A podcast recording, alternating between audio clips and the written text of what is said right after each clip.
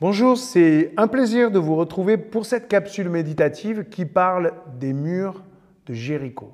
Aujourd'hui, nous allons aborder un problème compliqué, la violence manifestée par le peuple. Nous allons le lire dans Josué 6, verset 20. On sonna de la trompette, et dès que le peuple l'entendit, il poussa un formidable cri de guerre, et les murailles s'écroulèrent. Aussitôt, les Israélites montèrent à l'assaut de la ville, chacun droit devant lui, et ils s'en emparèrent. Ils exterminèrent la population de la ville, hommes, femmes, jeunes, vieux. Ils tuèrent même les bœufs les moutons et les ânes. Josué dit aux deux hommes qui avaient exploré la région, Allez dans la maison de Rahab, la prostituée, et faites-la sortir avec toute sa famille, comme vous le lui avez juré. Ils s'y rendirent et amenèrent Rahab, son père, sa mère, ses frères et sœurs et tous les autres membres de sa famille. Ils les installèrent en sûreté à l'extérieur du camp israélite. Puis on livra aux flammes la ville et tout ce qu'elle contenait, à l'exception de l'argent et de l'or et des objets de bronze ou de fer qu'on plaça dans le trésor de la maison du Seigneur. Josua laissa la vie sauve à Rahab, la prostituée, ainsi qu'à tous les membres de sa famille, parce qu'elle avait caché les espions chargés d'explorer Jéricho. Elle habita au milieu des Israélites, et ses descendants y vivent encore maintenant. Pour finir la semaine, il est important de répondre aux problèmes que nous posent ces textes. La violence.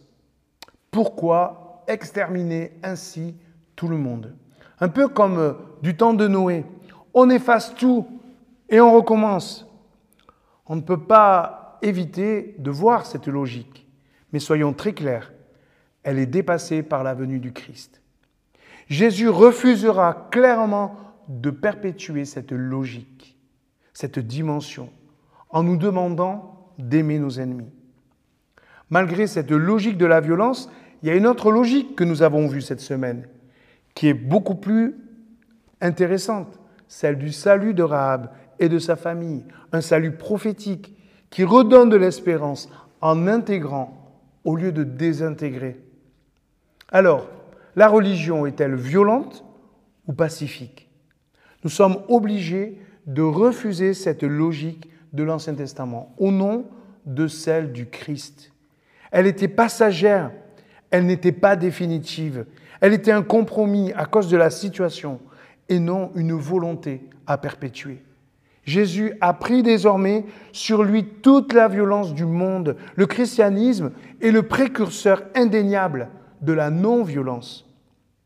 Malheureusement, l'Église a parfois utilisé ces textes de l'Ancien Testament pour justifier une violence endiguée et supprimée par la croix. Une colère passagère et encore possible à la suite de la vie nouvelle du Christ, mais pas cette violence.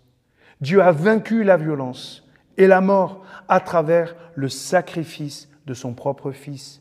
Le royaume de Dieu s'installe désormais en faisant disparaître toute violence. Cela est précisément dit dans Apocalypse 21, verset 3. Voici la demeure de Dieu, et parmi tous les êtres humains, il demeurera avec eux, et ils seront ses peuples. Dieu lui-même sera avec eux. Il sera leur Dieu. Il essuiera toutes larmes de leurs yeux. Il n'y aura plus de mort, il n'y aura plus de deuil, il n'y aura plus de lamentation, il n'y aura plus de douleur.